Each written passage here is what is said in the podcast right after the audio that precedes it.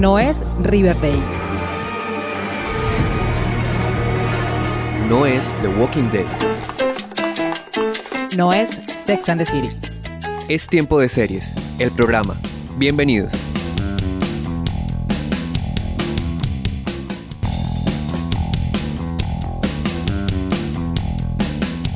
Seriefilas y seriefilos del mundo, maratoneras empedernidas, consumidores de series. Qué gusto estar de nuevo con ustedes en una nueva temporada de este maravilloso podcast. Yo soy Catalina Serrano y les doy la bienvenida a la octava temporada de Tiempo de Series, el programa. Ya son cuatro años hablando de series con ustedes y eso me tiene muy feliz. Recuerden que en su aplicación de audio favorita encuentran todos los episodios de este podcast, que a la fecha ya sumamos con este 96 capítulos y nos vamos preparando para el episodio número 100. Antes de iniciar, los avisos de siempre. Para quienes siguen a tiempo de series desde el inicio de los tiempos y para los que se van sumando, les recuerdo que pueden seguirme en mis redes sociales arroba tiempo de series by cats en Instagram y en YouTube. Y en Twitter me encuentran como arroba tiempo de series. Allí pueden dejarme sus opiniones, sugerencias, comentarios y recomendaciones seriéfilas para que sigamos creciendo en esta comunidad amante de las series. Asimismo, pueden pasarse por la comunidad de blogs del tiempo, donde encuentran recomendaciones, series destacadas, top 5, entrevistas, videos, reseñas, crítica y un montón de contenido. Y para dar inicio a esta temporada número 8, hoy tenemos un programa lleno de poder femenino porque además tengo una invitada que es un hit y la serie de la que vamos a hablar es una joya perdida en el catálogo de HBO Max que vale la pena explorar, ver y empezar a ponerla en la conversación. Es por eso que... Hey, tenemos que hablar. When back to school makes you feel like a fool, you too can snag a spouse. Find your thin within. This country treats women like second class citizens. We're overlooked, underpaid, and overwhelmed. We deserve a magazine that inspires us. The Matriarchy Awakens. Escuchamos de fondo el tráiler de Minx, comedia creada por Ellen Ray Popper y protagonizada por Ophelia Lovingbaum, Jake Johnson, Jessica Lowe, Lennon Farman, Michael Angarano, Aidara Victor y Oscar Montoya, junto a un elenco maravilloso que de veras nos dan una de las mejores comedias en el primer semestre de este 2022. Oh, you're not suggesting that you published The Matriarchy Awakens. Oh, God, no. I mean, not in its current form. And don't get me wrong, it's good. It's just, you gotta hide the medicine. It's like when you give a pill to a dog, you dip it in peanut butter first. I'm sorry. Nude men.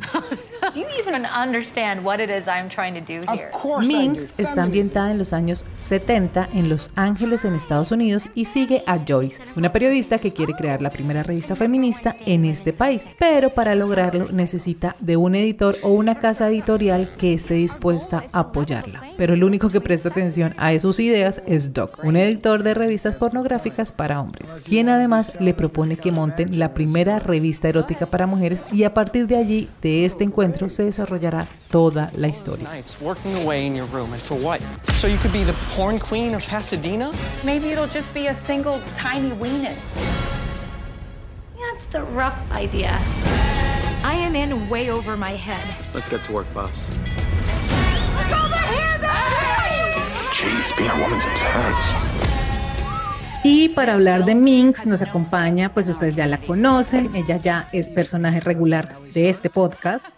Juliana Uribe, ella es comunicadora social, directora del club de lectura Lo que leen las Amazonas y pues también es una seriefila empedernida. Juli, bienvenida a este primer capítulo de la octava temporada de Tiempo de Series y muchas gracias por estar acá. Hola Cata, hola a todos y a todas y a todes. Yo siempre, siempre que me invites vendré, acudiré al llamado. Es lo máximo. Pues Juli, vamos a hablar de Minx, que es una serie, como lo decía al inicio del programa, que es de estas comedias perdidas en el catálogo de HBO. Está disponible en HBO Max, es una sola temporada por ahora, ya está renovada para una segunda, son 10 capítulos de media hora cada uno. Y digo que es una serie de estas que está como perdida en el catálogo porque pues también con toda esa cantidad de series que se producen al año y con todos esos buenos estrenos que hemos tenido durante la primera mitad de este 2022, pues a veces se le pasan a uno series y creo que esta casi no hemos hablado en las redes sociales o no hay como conversación alrededor de ella y por eso es pues que también la vamos a, empezar a abrir nosotras aquí con el podcast. Minx es una serie, como les comentaba, una comedia que se ubica en los años 70, que además a Juliana y a mí creo que nos gusta mucho esta época con todo y lo machista que era, pero también es una época... siempre oiga, siempre caemos como por esa zona.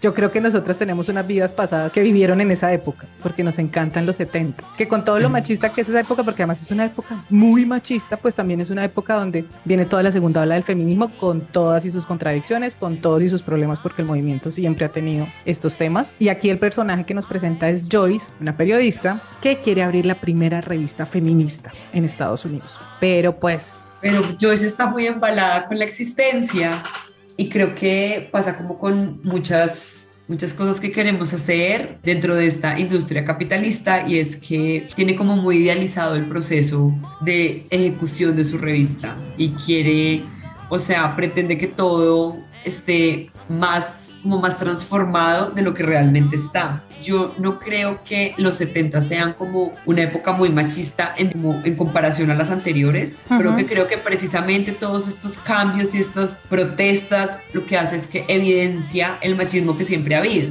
Entonces, y bueno, la serie nos muestra incluso eso y es como antes no nos preguntábamos eh, qué pasa si yo quiero trabajar. Entonces, pues no teníamos la negativa del marido, pues porque no lo preguntábamos, pero entonces como acá no lo preguntamos, pues es evidente esta negativa, por ejemplo. Y bueno, eso es lo que me parece, Joyce me parece como una, una soñadora, es una es una gran ilusa la pobre. Sí, es bastante ingenua, porque además este primer episodio es muy interesante ver porque además de presentarnos los personajes, nos muestra el contexto en el que se va a desarrollar la serie y es este pitch en esta feria editorial donde ella va súper entusiasta con su propuesta de crear la primera revista feminista y todos los pitch que hace los hace frente a hombres porque por supuesto este mundo editorial en esa época era dominado por hombres como la mayoría de los medios y la mayoría de los diferentes gremios y demás. Y me encanta que en esos pitch cuando muestra la portada de la revista que es una mujer gritona, brava, como todo el estereotipo de lo que creen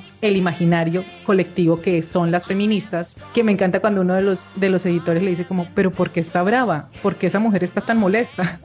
Y es como, es lo que estoy tratando de explicarles desde el principio, porque por supuesto, pues nos acabamos de dar cuenta que tenemos muchos derechos por los cuales luchar. Uli, hablamos fuera de micrófonos que no solo tú, sino algunos amigos cercanos te dijeron que eras Joyce. Y yo creo que muchas nos podemos sentir identificadas con Joyce. ¿Por qué tus amigos llegaron a esa conclusión? Pues porque, mira, yo creo que tiene que ver con mi personalidad. Hay, como el personaje de Joyce está muy bien caracterizado y está muy bien construido porque porque siento que es como una persona que está luchando contra la marea y está absolutamente sola y perdida y como que sus ideales son nobles, pero creo que carece como de herramientas para defenderlos de manera asertiva. Yo no creo que esa sea la parte en la que yo me parezca, sino como yo creo que todas estamos como en una lucha de tratar de definirnos, de buscar nuestro camino y digamos que Joyce siempre está citando, o sea, es la parte que creo que nos parecemos, entonces como está citando un libro, está citando una autora, está citando un artículo, además sueña con conocer a Gloria Steinberg y entonces es fantástico. Y, ya, y ella hace su speech como imaginándose que algún día va a ir a tomar café. Entonces siento como que nosotras un día nos vamos a sentar a, si Nora Ephron estuviera viva, Completamente. Como, cuando, no sé, entonces voy a empezar a hacer Joyce. Entonces, como, qué rico el día que yo conozca a Rebeca Solnik. Tú te imaginas, seríamos las mejores amigas de la vida, nos iríamos a arreglar las uñas y hablar de X o Y. O sea, yo siento como que es esa parte la que, en la que yo me siento identificada, pero además también pues está la otra parte que es un poco cómica y es que obviamente sufre de ansiedad porque pues porque estar luchando contra el sistema da mucha ansiedad y eso creo que es lo que al final pues lo hace como un personaje tan, tan rico y, y siento que pues no podría ser como una señora absolutamente estructurada, porque está jugando todo el tiempo como en qué herramientas de los hombres o qué herramientas del mundo masculino tengo que usar, pero no, estoy de acuerdo con todas, pero quisiera no tener que usar ninguna, pero estoy dentro de un sistema que funciona bajo esas reglas. Entonces, eso es lo que me gusta. Y me gusta cómo evoluciona el personaje y también porque le pasa lo que me parece que es maravilloso y fundamental y nos debería pasar a todas, y es cuando pasamos de este feminismo blanco y teórico como de nuestra burbuja, porque además yo soy una pelada con plata, estudió como en las mejores universidades, pues como que pudo haber estudiado, pudo haber escrito en el New York Times, o sea, como, bueno, ha escrito en el New York Times y alguien más firmaba por ella en esa época. ¿Qué es lo que le pasa? Porque también nos damos cuenta que el personaje tuvo una carrera periodística en una muy buena revista, pero los hombres eran los que firmaban por ella o sus temas no eran tenidos en cuenta y pues siempre es, todo este conflicto que hubo en los medios eh, en esa década. Entonces, que eso finalmente es lo que la aburre y la saca de ahí y la, lleva a tomar la decisión de crear su propia revista, que piensa que puede ser fácil, pero finalmente no es tal. Y lo que tú mencionabas y entrando al personaje de Joyce, que es la protagonista que está interpretada por Ophelia Loving perdón la pronunciación, esta es una actriz británica que lo hace muy bien y a mí también me gusta mucho y me llama la atención esa transformación que ella tiene porque es feminista, muy convencida como estos principios feministas, pero está en una burbuja claramente y se empieza a dar cuenta de lo grande tal vez o de todo lo que trae el movimiento en sí, y sobre todo por ejemplo en esta escena cuando tiene este encuentro con las con el grupo feminista de las universidades que también es como una cosa es lo que discutimos en las aulas en estos espacios y otra cosa es salgamos con el discurso y que el discurso se entienda. Entonces eso me gusta mucho porque al principio también ella es muy ingenua y fuera de eso tiene muchas contradicciones, que es lo que me encanta del personaje, que es que no es la feminista perfecta, ¿no? Que además no existe y ella tiene, por ejemplo, el feminismo aboga por la sexualidad femenina, el derecho a la sexualidad, no sé qué, y ella tiene muchas taras respecto a su sexualidad que vamos viendo cómo las, las va abordando también, ¿no? Pero no puedo con la mojigatería del principio. O sea, ella es como una feminista, es como su feminismo de manual. Es muy chistosa, es remojigata, aboga por la libertad sexual, pero en su vida ha tenido un orgasmo. ¿Sí? Amiga, o sea, vos no puedes andar defendiendo la libertad sexual si vos misma no te haces cargo de tu propia sexualidad. Y yo creo que tiene que ver, me parece súper importante porque, y voy a, voy a citar a un libro que no me gusta mucho, pero que me parece que su título es el mejor y es Mala Feminista de Roseanne Gray. Ajá. Y, y es que no existe la feminista perfecta. Y entonces, pues porque además todo el tiempo estamos descubriendo y estamos rompiendo patrones, rompiendo pactos patriarcales que ni siquiera sabíamos que estábamos replicando. Pero además porque vivimos en esta sociedad, nos pide que, que, que cumplamos con ciertas cosas. Y pues, y esa educación es una cosa muy grande. Entonces, es imposible que un día te leas un libro de Bell Hooks y de pronto mañana seas como la más deconstruida y, y la más... Y para eso, yo creo que lo que salva toda esta situación, la saca de ser una como una replicante de, de manual, es que precisamente con quien empieza a trabajar. Que yo sí, creo que porque podríamos- además eso también es muy interesante de ver, porque el único que le presta atención es el editor, que se llama, en el, el personaje se llama Doug Rinati, que está interpretado por Jake Johnson, que seguramente lo recuerdan por New Girl. Y este, es el, este señor es dueño de una casa editorial, pero de revistas pornográficas para hombres. Que además esto rompe con todo lo que ella cree, porque por supuesto la pornografía para Sí, hombres la cosificación. machista, la cosificación del cuerpo, la explotación del cuerpo femenino, la objetivización, todo esto la saca de su zona de confort, muy clichésuda la frase, pero sí la, sí la sacude y además porque en esta charla que tienen luego de estos pitch y demás, el man le entiende qué es lo que ella quiere hacer. Claro, no es la forma como ella quisiera hacerlo, pero es la posibilidad de que haga su revista y además que, sien- que siente un precedente y es crear la primera revista erótica para mujeres. Y aquí vamos a conocer todo este mundo de la pornografía con unos personajes que además son encantadores. Bambi, por ejemplo, la modelo. Bambi es la mejor.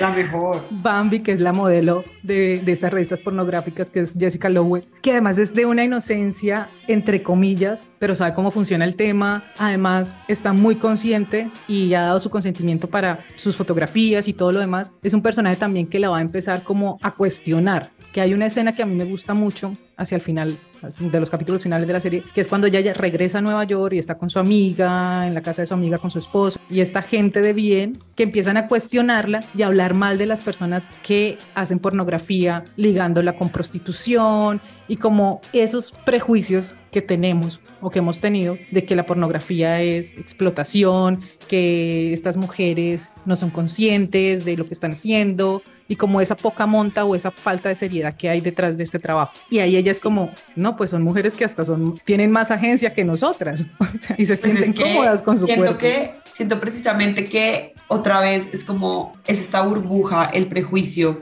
y como esta gente progre de Nueva York. Ajá. Y hay una cosa muy tesa que es como mi bandera número uno, como de mi, no sé, como de mi definición del feminismo, es que nada replica más las estructuras patriarcales que quitarle la agencia al otro y- o a la otra o al otro y subestimarlo subestimarle porque al final es como ellos ven a una actriz o como a una modelo porno, entonces es como pobrecita ligada a la prostitución. Y es como la esta gente abolicionista que cree que que entonces que hay que erradicar la prostitución. Aquí hay una discusión grandísima porque pues se habla desde un gran privilegio siempre y, y que nadie usara su cuerpo para ninguna transacción que implicara, por ejemplo, comer o sobrevivir, pero el problema no es la prostitución, sino el capitalismo y ese sistema de mierda que está lleno de opresión. Y entonces lo que pasa cuando ella se encuentra con eso es que descubre que ella es tan insoportable y tan blanquita en problemas como todos los demás porque me encanta, me encanta que, se, que descubra Bambi, me encanta cómo redescubre la situación de su hermana, uh-huh, que es una uh-huh. ama de casa y que está aburrida, pero que es incondicional. O sea, yo creo que todos los personajes que trabajan con ella, el fotógrafo, que es un hombre gay, hijo de inmigrantes, claramente, esta mujer sale de su burbuja de Pasadena, creyendo que va a salvar el mundo con una revista femenina, pues ella creyó que iba a ser el, el, el New Yorker femenino, feminista, sí. y, que, y que las feministas pues la iban a amar, que además es esta vocación de salvadora blanca, tenaz, porque también entonces es como igual replicar una práctica entre pues patriarcal y entonces vas y se encuentra con toda esta gente y termina trabajando con un montón de disidencias y termina entendiendo que pues nada, creímos en un sistema capitalista, que es importante que venda y que por ejemplo es importante que estas mujeres vean hombres desnudos, o sea, y qué hombres, ¿eh?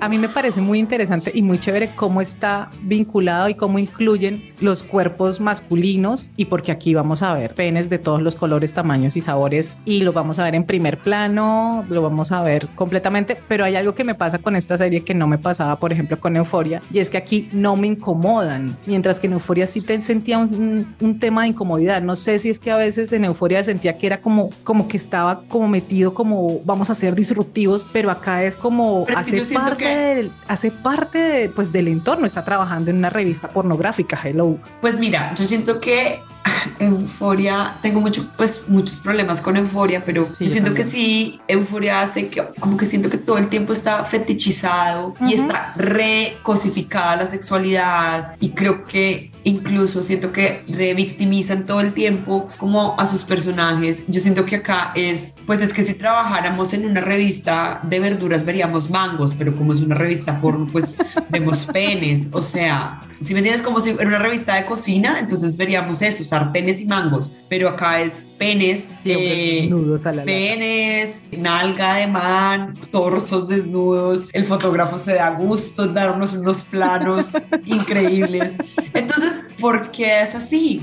Y yo creo que al final y podemos discutir esto muchísimo más, pero pues yo creo que es igualdad. Si vamos a cosificar de un lado, cosifiquemos del otro. Total. Yo tengo muchas objeciones al respecto y podemos elaborar esto mucho más, pero estamos pensando que es una representación de los 70s. Uh -huh. Es un gran avance. Además que están también, hay muchas leyes frente a la pornografía en los años 70, ¿no? O sea, listo, vos podés mostrar ciertas partes del cuerpo, tanto masculinas como femeninas, pero no pueden estar de tal forma, no puede ser el plano no sé cómo, porque legalmente podría llevarte a la cárcel, que es lo que les pasa a ellos en algún momento que les hacen un allanamiento y ella queda como, ¿qué es esto? Porque entre comillas, esta industria de la pornografía también para esa época tenía cierto tinte ilegal y de mafia alrededor. Entonces... Pero claro, pero además, no importa qué tan grandes sean las tetas, cuando te metes con los hombres y sus penes, claro, les muestras unos penes gigantes a unas amas de casa. Es, es como un ataque total, como a esa masculinidad frágil, porque vas a ver a todos esos personajes y son unos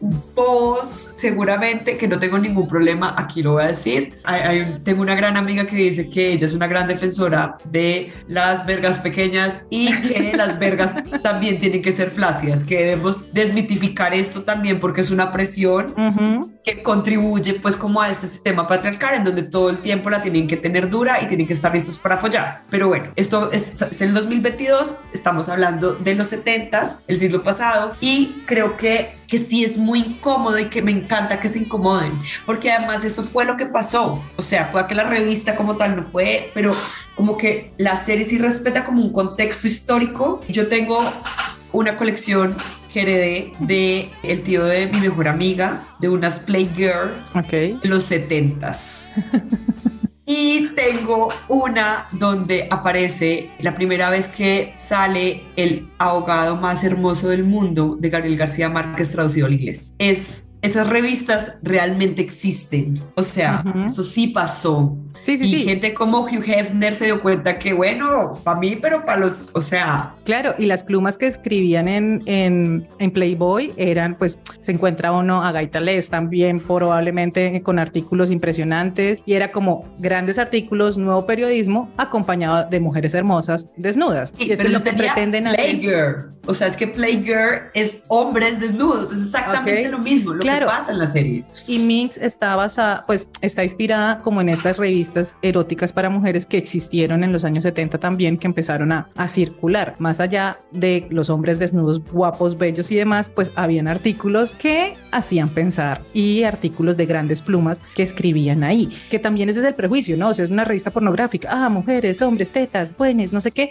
No, es que hay artículos también muy interesantes que están abogando en este caso, pues por la reivindicación de los derechos de las mujeres, pero también están hablando del patriarcado, del capitalismo y un montón de situaciones y problemáticas sociales acompañados de cuerpo. Sí, y entonces, y lo que me parece muy importante es que se destaque eso y cómo este, el, el, el tipo que, que le ayuda como a fundar la revista, pues que se vuelven socios, Ujú. pues la incomoda todo el tiempo y la cuestiona todo el tiempo. Entonces, a mí la serie me parece buenísima, es en esos momentos. Además, porque él también se da cuenta como de, de los cuestionamientos que ella hace en la práctica. Hay sobornos, no solo sobornos de la mafia, hay, hay chantajes sexuales. que también es muy interesante verlo cuando lo pasa con, el- con ella, ¿no? Por ejemplo, cuando van a, este, a esta reunión del country club a buscar anunciantes, porque además los anunciantes de estas revistas, pues las grandes empresas y los grandes emporios, que oso para pautar una revista de este, de este tipo, pero pues van a, re- a negociar y a buscar en estas grandes élites anunciantes y uno de los anunciantes dice sí, pero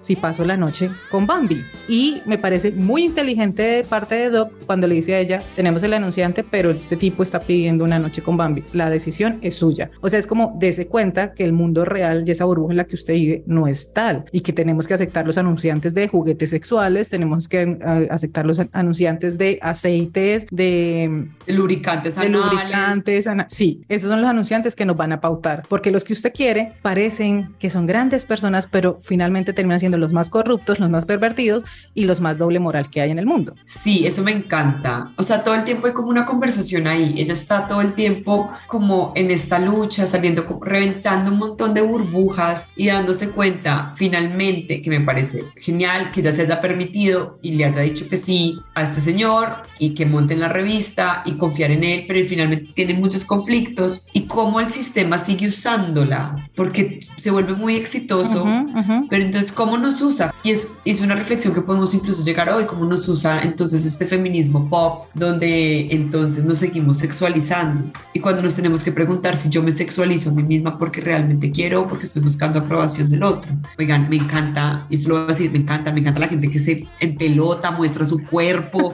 me parece que Emily Ratajkowski puede salir en pelota todo lo que quiera.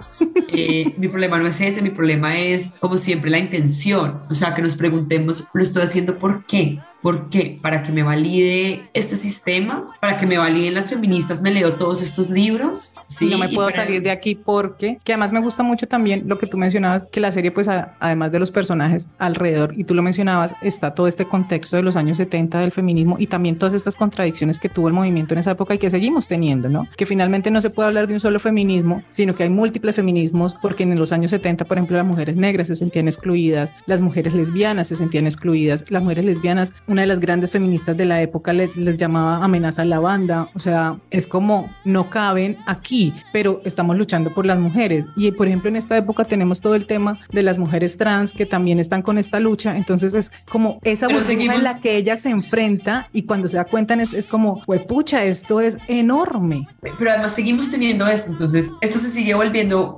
eh, y esto lo hemos hablado, Cata, tú y yo cien veces, y es como oigan, el feminismo no es un clubcito de mingers, como, como de you can see it with us y toda esa mierda. Entonces, porque seguimos replicando entonces un montón de prácticas absolutamente opresoras y violentas con las otras y con les otros cuando todos estamos como peleando como por el mismo pedazo de pastel y el resto es dueño del todo el pastel. Y sigue sucediendo acá, entonces podemos hablar de las mujeres trans que claramente son mujeres, a no ser que una mujer trans diga que quiera que le digamos mujer trans, es una mujer, punto. Y como no tenemos una conversación con las mujeres negras y cómo nos reparamos a las mujeres negras, a las mujeres indígenas y a las mujeres pobres y racializadas, no sé, o sea, como cómo sigue siendo una cosa de élite y cómo todo el tiempo tenemos que estarnos cuestionando cosas dentro, del, de, dentro de, como de nuestra misma filosofía, de nuestro mismo movimiento. Y lo, lo escucho a cada rato ahora con muchas amigas que me dicen, no, yo es que yo ya estoy cada vez más alineada o salida como del feminismo porque no me representa. Y yo sé como, pues mucha claro, porque es que, es que son a quien vemos, a un montón de mujeres blancas tomando un montón de decisiones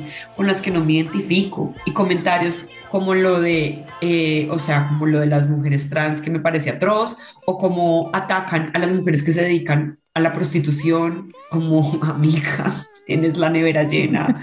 Y, y, y, bueno, y hay otras que, no, que también tienen la nevera llena, pero deciden eso. Pero además, ¿cómo hacemos como con esta cuestión de somos dueños de nuestros cuerpos? Que es como, y aquí está el personaje de Bambi en la serie que es una mujer súper segura de su sexualidad, está buena y vive de estar buena y de mostrar su cuerpo y no tiene ningún problema con eso. Sí, eso me gusta mucho y que me gusta mucho también que lo deja aquí claro la serie con ella, pues con Joyce, que es este tipo de mujer blanca feminista que quiere salvarlas a todas. Entonces que sigue lastimosamente, por más buenas intenciones que tenga, sigue replicando muchas cosas del patriarcado, que es el que finalmente es el que hay que abolir, es el que hay que atacar, pero pues se sigue como con esta visión colonizadora, con esta visión de feminista blanca que va a salvar a las minorías, no sé qué, bla, bla, y es como pues hay movimientos y hay acciones y hay eh, otras iniciativas que también lo están haciendo, pero se piensa desde la colonización. Entonces, eso me gusta mucho también que lo, lo, representa en el personaje y me gusta mucho que lo hablamos al inicio, esa transformación que ella va teniendo, porque si vemos realmente una deconstrucción de esta mujer. Y era lo que tú mencionabas. Por supuesto, cuando uno entra en este mundo del feminismo y demás, hay un montón de cosas que hay que desaprender y hay un montón de cosas que pues nunca vamos a llegar a ser las feministas perfectas porque pues igual es que no existe, porque igual vivimos en un sistema, igual vivimos en un capitalismo, igual vivimos en unos momentos históricos donde se han logrado ciertas cosas, pero pues falta un montón que toca paso a paso y que muchas veces esto es lo que pasa cuando la gente empieza a cansarse, que es lo que también vemos en ella. Llega un momento en que ella se cansa como de luchar, como de... cada número, porque alcanzamos a ver como la edición de dos hasta tres números, cada número es una lucha y es un tema porque además me gusta mucho el personaje como de la alcaldesa o de esta congresista, que es una mujer, pero representando pues todo lo facho, todo lo facha, todo lo conservador, lo religioso, cristiano, que eh, se siente amenazada por esta revista. Yo creo que es muy importante porque además en ese momento están todos los grupos feministas tratando de establecer el ERA, que es el ERA, que es, eso nunca se ha podido fallar. La enmienda que reivindica los derechos de las mujeres. Llevamos 50 años y en Estados Unidos no la han logrado. No la han logrado. No lo han logrado, pues, y con lo que pasó ahorita con lo del aborto, pues menos. O sea, no va a suceder. O sea, van para atrás. Eh, y entonces, un movimiento en esa época de mujeres conservadoras que atacaban constantemente esta enmienda y esta, bueno, esta política, me acuerdo, funcionaria pública elegida por votación popular por su county, pues es una de ellas. Y me parece la escena tenaz, tenaz, tenaz cuando está con las chicas exploradoras y estas niñitas tienen el discurso aprendido de ¿qué? Y entonces me voy a divorciar y voy a perder todas mis propiedades, pero además es desde un fucking privilegio de, o sea, estas personas están pensando en divorcio y en propiedades cuando la mayoría de la población de los Estados Unidos y las mujeres de los Estados Unidos, ¿saben por qué no piensan en propiedades? Porque no las tienen, porque ni siquiera se pueden plantear la posibilidad de tenerla, que es un poco como cuando las feministas de antes, eh, cuando se ríen de Virginia Woolf y de lo del cuarto propio, ¿Cuál cuarto propio si yo ni siquiera tenía derecho a tener propiedad? Ni, ni siquiera mi marido tenía derecho a tener propiedad. ¿Cómo voy a pensar las mujeres negras? Obviamente decían como... ¿Cómo a pensar en un cuarto propio? ¿Cuál cuarto propio si es que no tengo propiedad? Porque ni siquiera soy ciudadana, no soy dueña de mí ni de nadie. O sea, soy dueña, pues ni mi marido es dueño de sí mismo, soy un objeto de alguien más y es de un señor blanco y tú estás pensando en un cuarto y yo estoy pensando en que no me violen más o poder darle comida a mis hijos después de trabajar 14 horas. O sea, no sé, es muy complicado. La gran conclusión, es muy complicado todo.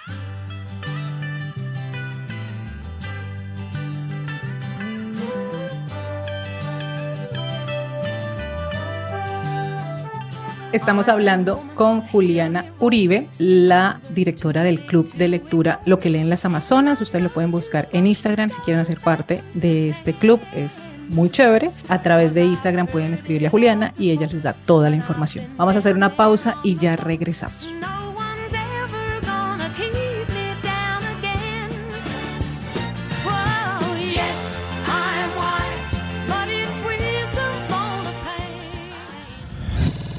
A la comunidad de seriéfilos y seriéfilas más grande del mundo siguiendo las redes sociales de Tiempo de Series by Cats en Facebook, Twitter e Instagram. Y escúchanos también cuantas veces quieras en Spotify, Evox y Deezer y demás plataformas de audio.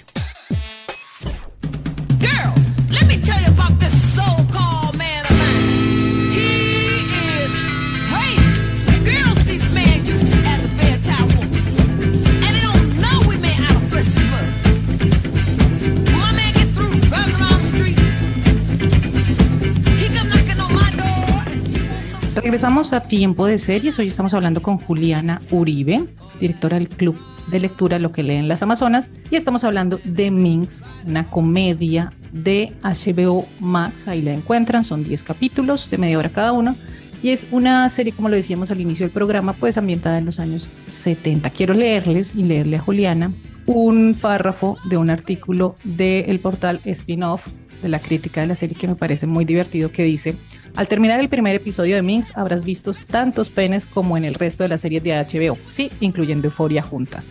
Pero esta es una serie tan inteligente que no tiene intención de provocar, excitar o enfadar, sino de utilizar el atracón de genitales para hacer evolucionar a su protagonista. Bienvenidos a los años 70 en la industria de las revistas para adultos de Los Ángeles. Bienvenidos a Minx. Y esto era lo que hablábamos con Julián en la primera parte del programa, que esta objetivización o esta cosificación del cuerpo masculino, aquí en la serie no la sentimos como tan incómoda, sino que hace parte, por supuesto, del contexto. Ya lo que me gusta mucho en este primer capítulo es cuando vemos que están escogiendo el modelo para la página central. Si alguno o alguna ha visto en alguna vez en su vida una revista pornográfica, sabrá que en la mitad de la revista había la Playmate o el gran modelo o la gran modelo desnuda que podía. Doble página, uno la arrancaba y la pegaba en la pared. Exacto. Entonces aquí. En la pared del baño, en la pared del techo, en la pared del taller. En el taller de mecánica.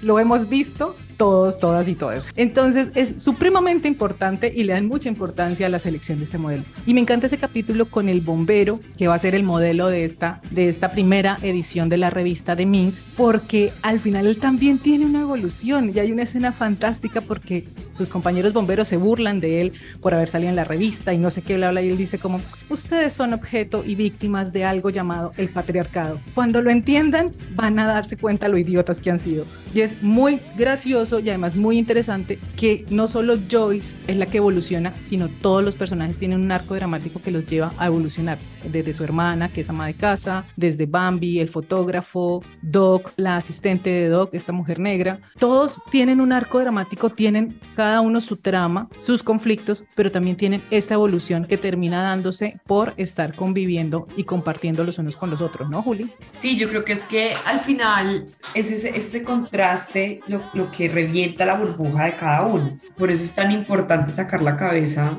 del agujero y conocer a los demás e interactuar con los demás. Entonces, a mí me parece que todas las teorías con, con las que Joyce se alimentó, pues como durante toda su formación académica, que estudió periodismo, pobrecita.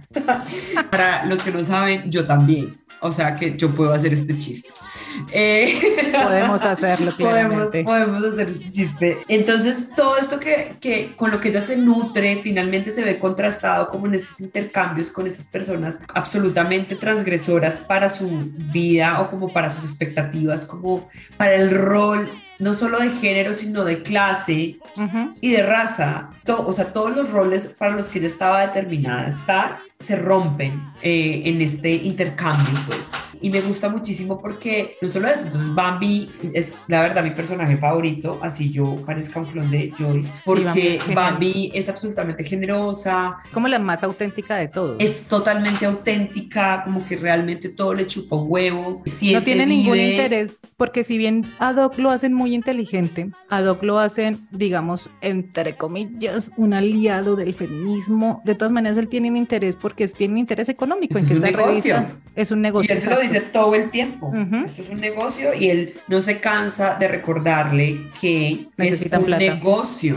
es un negocio. Y me parece muy, muy importante porque él es el que le muestra como amiga, sigues viviendo en el capitalismo y en el capitalismo funciona eso, mientras que Bambi no tiene ningún interés. Bambi va por la vida existiendo, existiendo como ella es, tal cual es. Ya haciendo lo que quiere. Haciendo lo que quiere, sintiendo lo que quiere, acostándose con quien quiere. Y creo que la historia, la historia realmente está llena de personajes así y siempre los subestimamos y es absolutamente injusto porque, porque todos deberíamos ser más Bambi y deberíamos dejar de subestimar a la gente que es auténtica, deberíamos dejarla, dejar de castigarlos. Claro, porque eh, ella se une a esta producción, a esta edición de la revista y se va inventando cargos que me parece divertidísimo, pero además es porque cree en el cuento y cada vez que se une a una causa o alguna situación es porque cree realmente en esto, ¿no?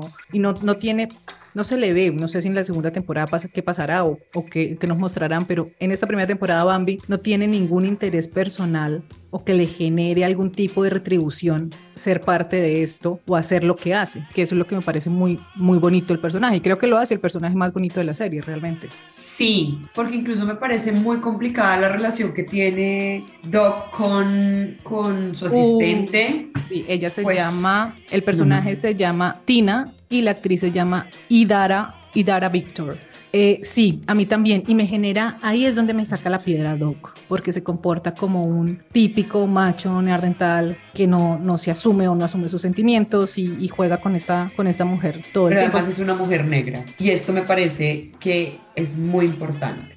O sea, no sé qué tanto pues aquí no vamos a psicoanalizar un personaje de ficción, pero ¿qué tanto él no se compromete porque está roto emocionalmente y su masculinidad no le permite o porque es racismo? Sí, porque además hasta el fotógrafo que es Oscar Montoya, que es Richie, que es el fotógrafo gay, y Bambi lo notan y le dicen a ella como, amiga, date cuenta. O sea, todo el tiempo la usa. Sí, la porque usa además como mamá, la usa como ella es la que tiene el ella tiene el negocio en la cabeza. Ella es la que sabe cómo funciona este grupo editorial, cómo funcionan las revistas y si bien está de acuerdo con la con la revista con Minx, también sabe los, los conflictos y lo que va a suceder y finalmente es la que termina solucionándole las cosas a Doc cuando esto se sale de control, cuando tienen problemas con la policía, con los distribuidores, es la que termina solucionándole la vida. Entonces el man la mantiene es como para eso, porque a él no se le nota sincero en, este, en, esta, en esta relación, en sus sentimientos hacia ella. Sí, solo como hasta el final, como el hecho de que la necesita, pero la necesidad no es amor. Y, y sí siento que no,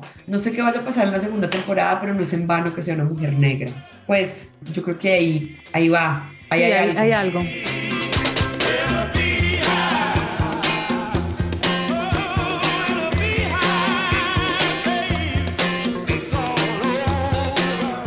que más nos da pie para hablar de las relaciones heterosexuales que muestra la serie, que no solamente es la de Doc con Tina, sino también la de la hermana de Joyce con su esposo, el exnovio que tenía ella el que vemos al principio en el primer capítulo ya está cuadrada, con un tipo que también es periodista, editor de una revista, súper... Es un imbécil.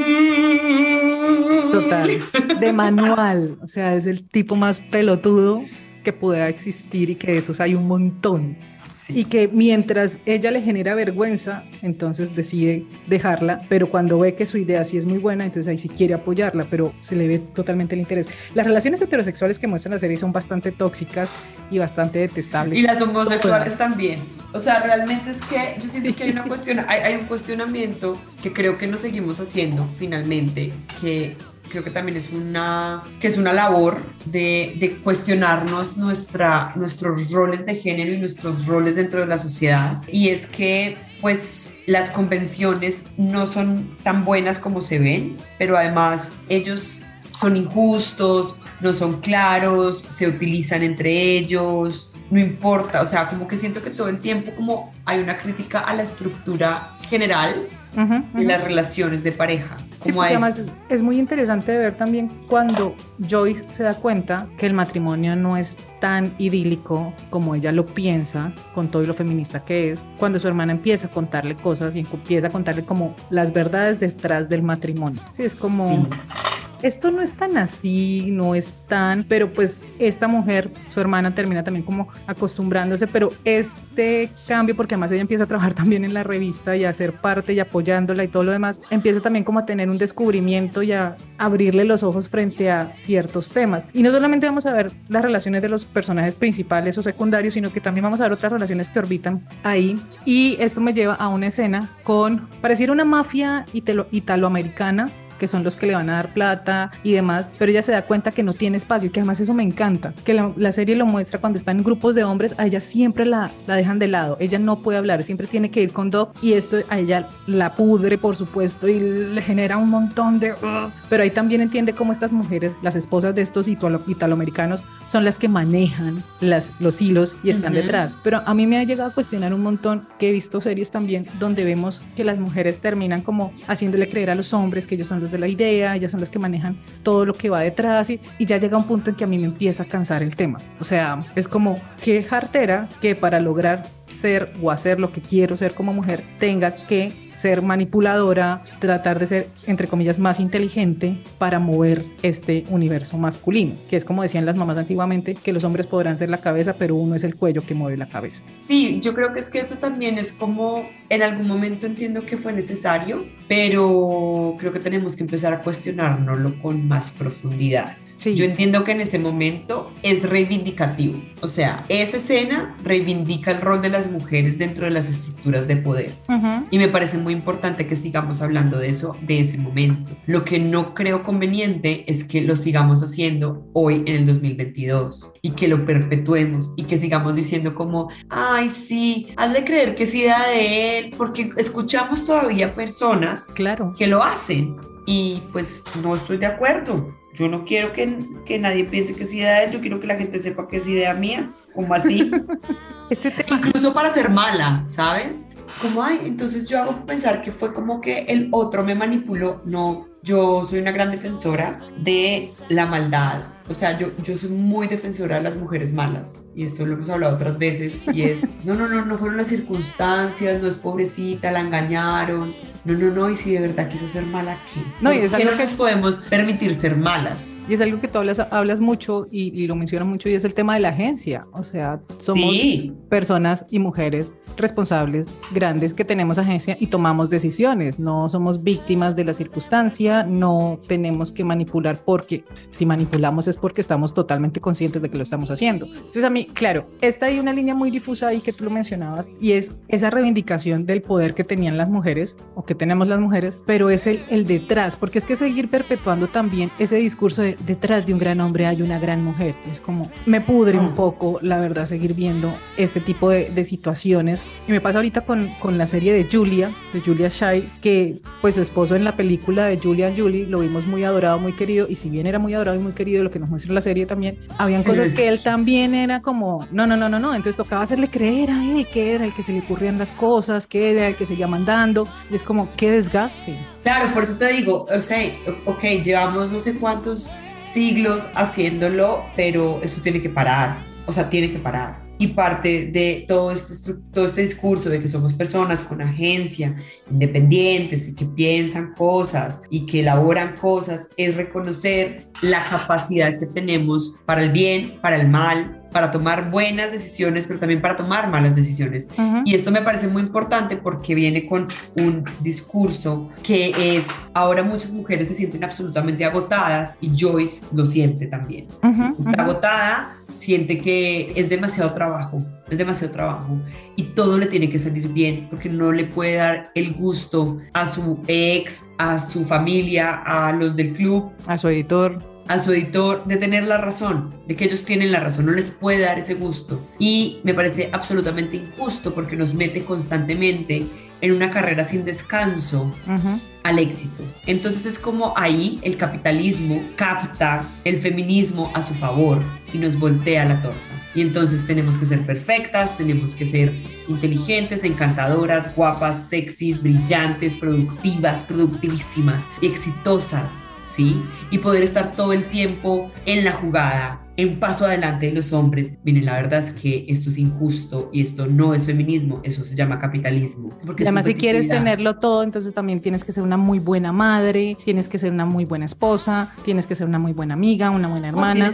tienes, que, ser un montón de mierdas que no se las va a aguantar nadie. Pues al final es. al final vas a tener un burnout que no te va a dejar. Bueno, y al final, ¿qué es lo que nos está pasando a todas ahora también? Terminamos con un burnout, terminamos adictas, yo no sé cuántos medicamentos y traguito y, bueno, entonces ¿eso en qué nos diferencia? O sea, otra vez, ¿esto es igualdad para el mal? yo no quiero terminar como el lobo de Wall Street. sí. ¿Sí?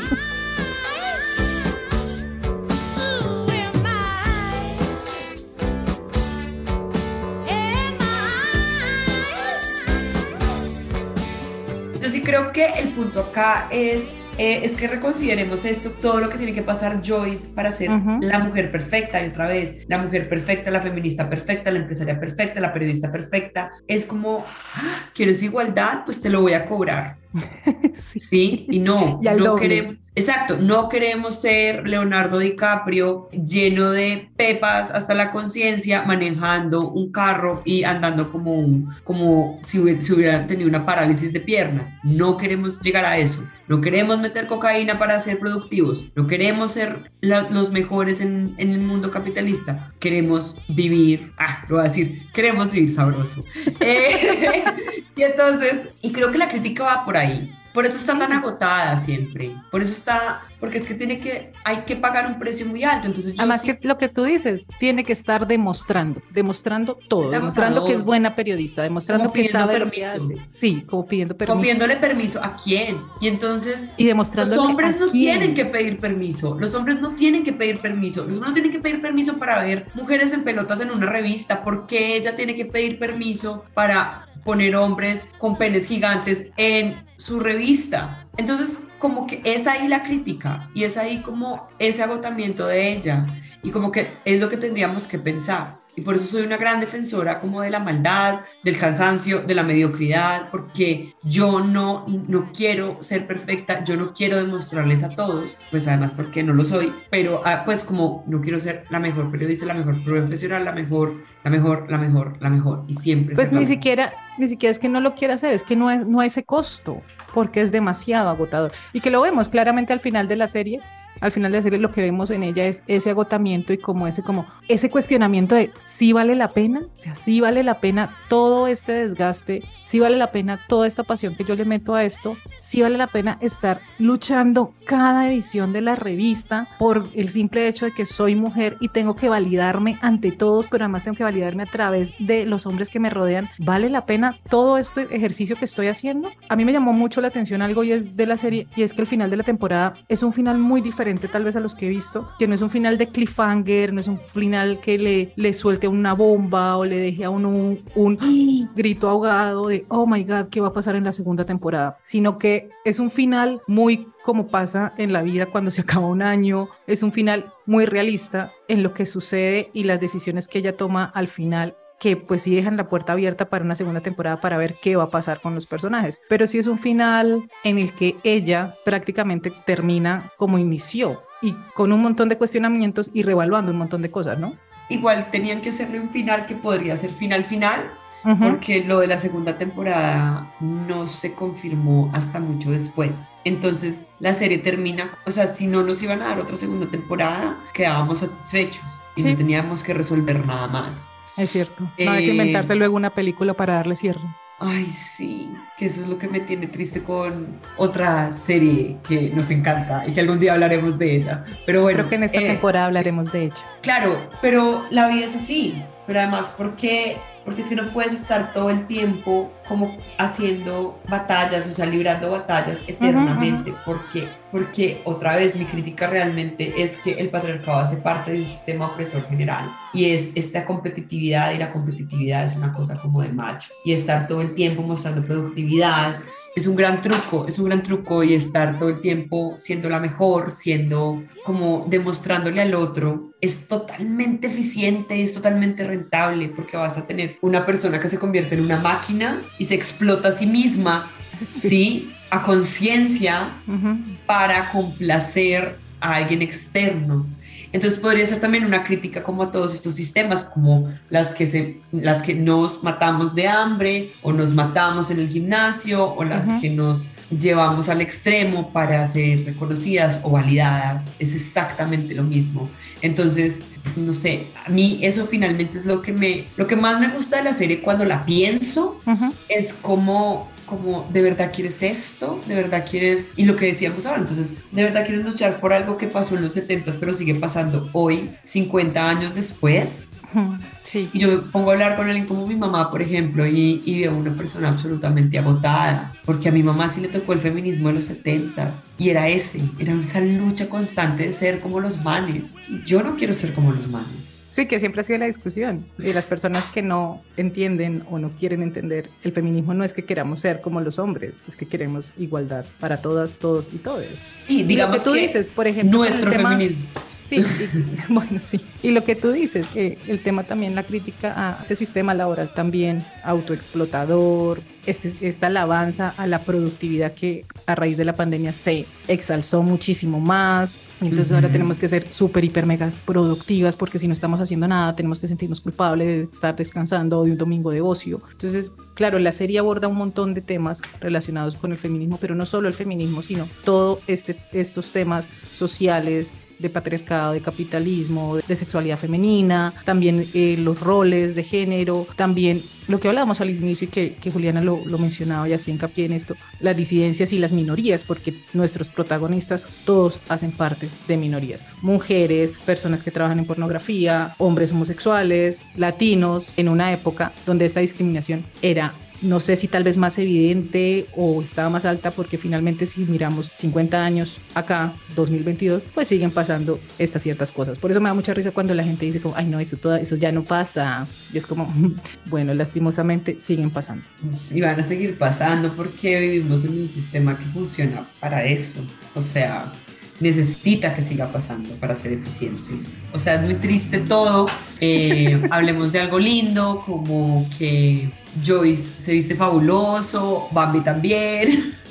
Y en cuanto a lo técnico, en cuanto a lo técnico, está muy bien claramente el vestuario de los, de los 70, la moda está muy bien, además cada personaje está caracterizado con su forma de ser, su personalidad, el vestuario la potencia un montón y pues la música de los 70 es muy linda y muy, muy parrandera y muy buena. Pues Juli, muchísimas gracias por acompañarme hoy en este primer episodio de Tiempo de Series, octava temporada, y pues ya seguiremos hablando de otras series porque tenemos unas pendientes que tenemos tiempo de hacerlo en esta temporada. Yo lo dije al principio y lo repito, es que cada vez que hagan el llamado, asistiré. Chao, Juli. Chao.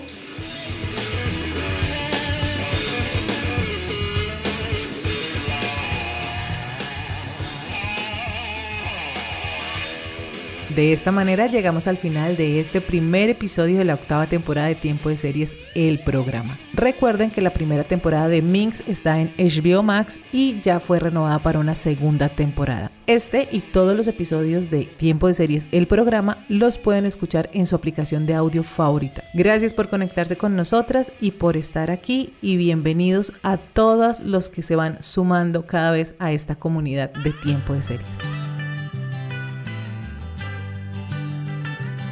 Tiempo de Series el programa es una idea original de quien les habla, Catalina Serrano, con la producción de Julián Cala. Tiempo de Series es posible gracias al apoyo de la emisora virtual Estación V de la Facultad de Comunicación Social Periodismo de la Universidad Pontificia Bolivariana en Bucaramanga. Para apoyar este proyecto, las invitamos y los invitamos a que nos den una puntuación en la aplicación de audio donde nos escuchan. Comenten, compartan y recomienden este podcast entre su círculo social para así llegar a más seriéfilos y seriéfilas que siempre están buscando qué ver los fines de semana. Todas, absolutamente todas estas acciones nos motivan muchísimo para seguir haciendo este programa y seguir generando comunidad alrededor de lo que tanto nos gusta, las series de televisión. Así que sigamos conversando. Nos escuchamos en la próxima. Chao.